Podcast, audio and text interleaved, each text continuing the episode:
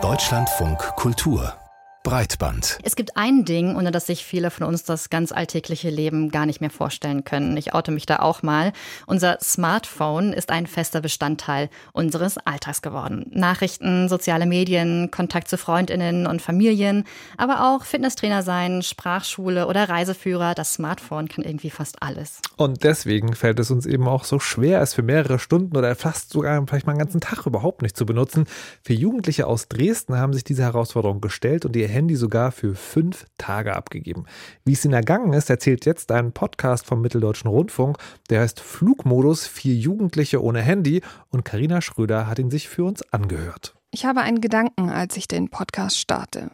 Fünf Tage ohne das eigene Handy. Wie schwer kann das schon sein? Und ansonsten habe ich mein Handy eigentlich immer dabei. Ich würde es irgendwie sogar als Teil von mir schreiben. Also ich glaube, ich würde mein Telefon als Hilfsmittel ansehen. Also ich würde mein Handy für mich persönlich als so ein Unterhalter bzw. Freundschaft eher sehen. Ganz ehrlich, ich fühle mich bei diesen Aussagen auch ertappt. Die stammen von vier Jugendlichen.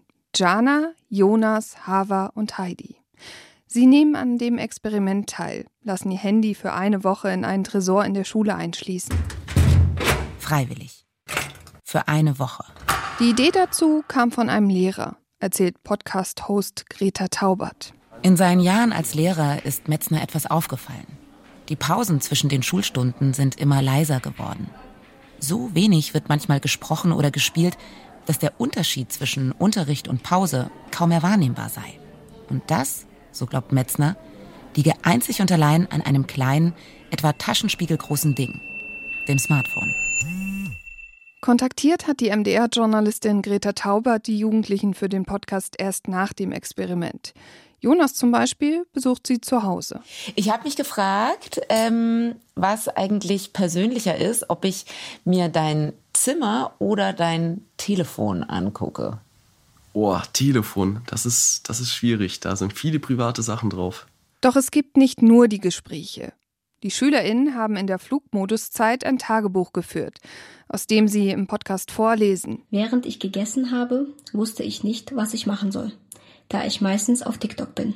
Also schaute ich einfach Fernsehen. Aus solchen Alltagsbeobachtungen besteht der Podcast größtenteils. Die Jugendlichen vermissen ihre Handys, bemerken aber auch, dass sie nach einigen Tagen etwas entspannter sind, weil es eben nicht alle fünf Minuten summt. Und in seltenen Momenten wird auch intensiver über die eigenen Gefühle reflektiert. Es war schon immer so, dass ich mich anders fühlte. Und ohne mein Handy, mit dem ich mich normalerweise in Pausen ablenkte, war das Gefühl des Andersseins noch stärker. Doch ich versuchte das Beste daraus zu machen, indem ich mir ein Buch schnappte und so tat, als würde ich es lesen, obwohl ich nur durch die Seiten blätterte in the party, trying to disconnect. Leider werden diese ehrlichen Momente mehrfach gestört durch diese unnötig penetrante Musik, deren Liedtexte wie ein Holzhammer wirken.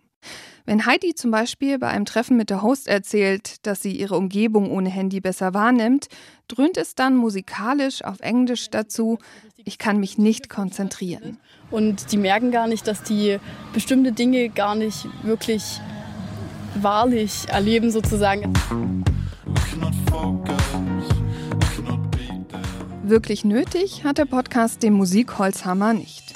Die Host Greta Taubert schafft es doch immer wieder durch ihre sympathische Art und ihr erzählerisches Können, Zuhörende reinzuziehen. Auch mich. Trotz anfänglicher Skepsis.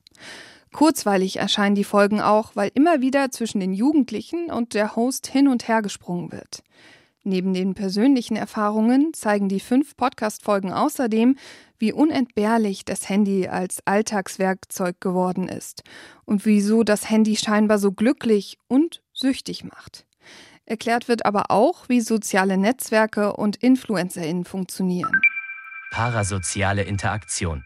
Besonderes soziales Verhalten bei dem Mediennutzer mit den in den Medien dargestellten Personen in Austausch treten, die den normalen sozialen Beziehungen ähnelt.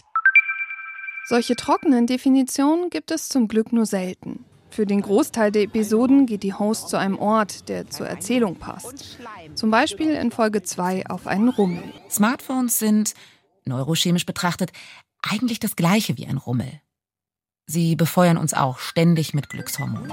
Dank Greta Taubert höre ich alle fünf Folgen a rund 25 Minuten in einem Rutsch weg. Zwar spricht sie nicht mit ExpertInnen, baut aber immer wieder Erkenntnisse aus der Forschung ein. Das gefällt mir als Ergänzung zu den Alltagsbeobachtungen.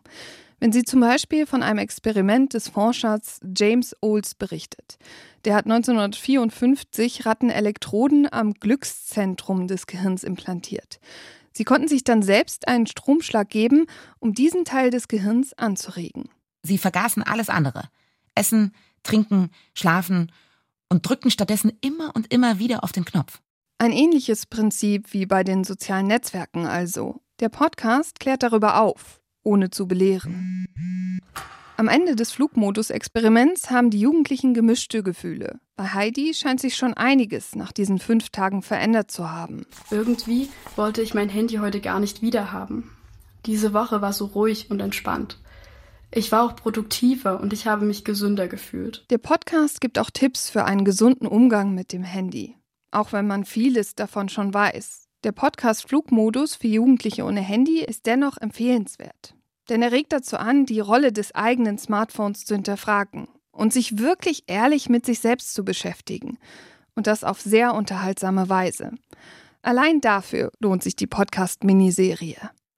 Ja, jetzt stellt sich natürlich die Frage, Handy weglegen oder diesen Podcast damit hören. Diesen Podcast zu hören scheint sich ja zumindest zu lohnen. Das sagt Karina Schröder über Flugmodus für Jugendliche ohne Handy. Ja, und äh, ich weiß nicht, wie es dir gerade ging, als du die Rezension gehört hast, Markus, aber als ich diesen letzten O-Ton vor allen Dingen nochmal so wahrgenommen hat, ähm, da hat dieses Mädchen gesagt, ähm, diese Woche war so ruhig und so entspannt. Ähm, sie hätte sich ge gesünder gefühlt und produktiver. Und ich habe richtig gemerkt, wie das mit mir so resoniert hat. Ich dachte, oh Gott, ich dachte, das sagen Menschen Mitte, Ende 30 aber und fangen dann damit jederzeit. an. Du kannst doch jederzeit Total, aber ist es nicht erschreckend, äh, dass diese, diese Gefühle, dass sie mal zur Ruhe kommen müssen, dass sie mal Entspannung brauchen, dass das Schülerinnen und Schüler erfahren? Nö. Dich überrascht ich, es nicht, weil du nee, viel mit Jugenderziehung und nee, so weiter zu tun hast. Nee, ich glaube, das ist einfach, das, also, das ist ja, scheint so ein bisschen auch so ein Thema, was sich durch die Sendung gezogen hat, zu sein. Wir müssen lernen, mit digitalen Technologien umzugehen. Und nur weil jetzt etwas schon ein paar Jahre da ist, heißt doch noch nicht, dass wir da am Ende sind. Und ich glaube, diese Phase der Reflexion ist es manchmal auch gut, das wegzulegen. Die beginnt jetzt gerade erst, weil man nicht mehr darüber reden muss, ist das ein Krieg zwischen Smartphone, ja oder nein, sondern jetzt an dem Punkt, wo wir darüber verhandeln, wie viel, wann, wie gut tut es mir. Und wie viel, wann und äh, wie viel gut tut dir gut? Ich habe natürlich diesen Beitrag heute gedacht, auch du, Markus, auch du vielleicht ein bisschen weniger. Probiere ich auch mal.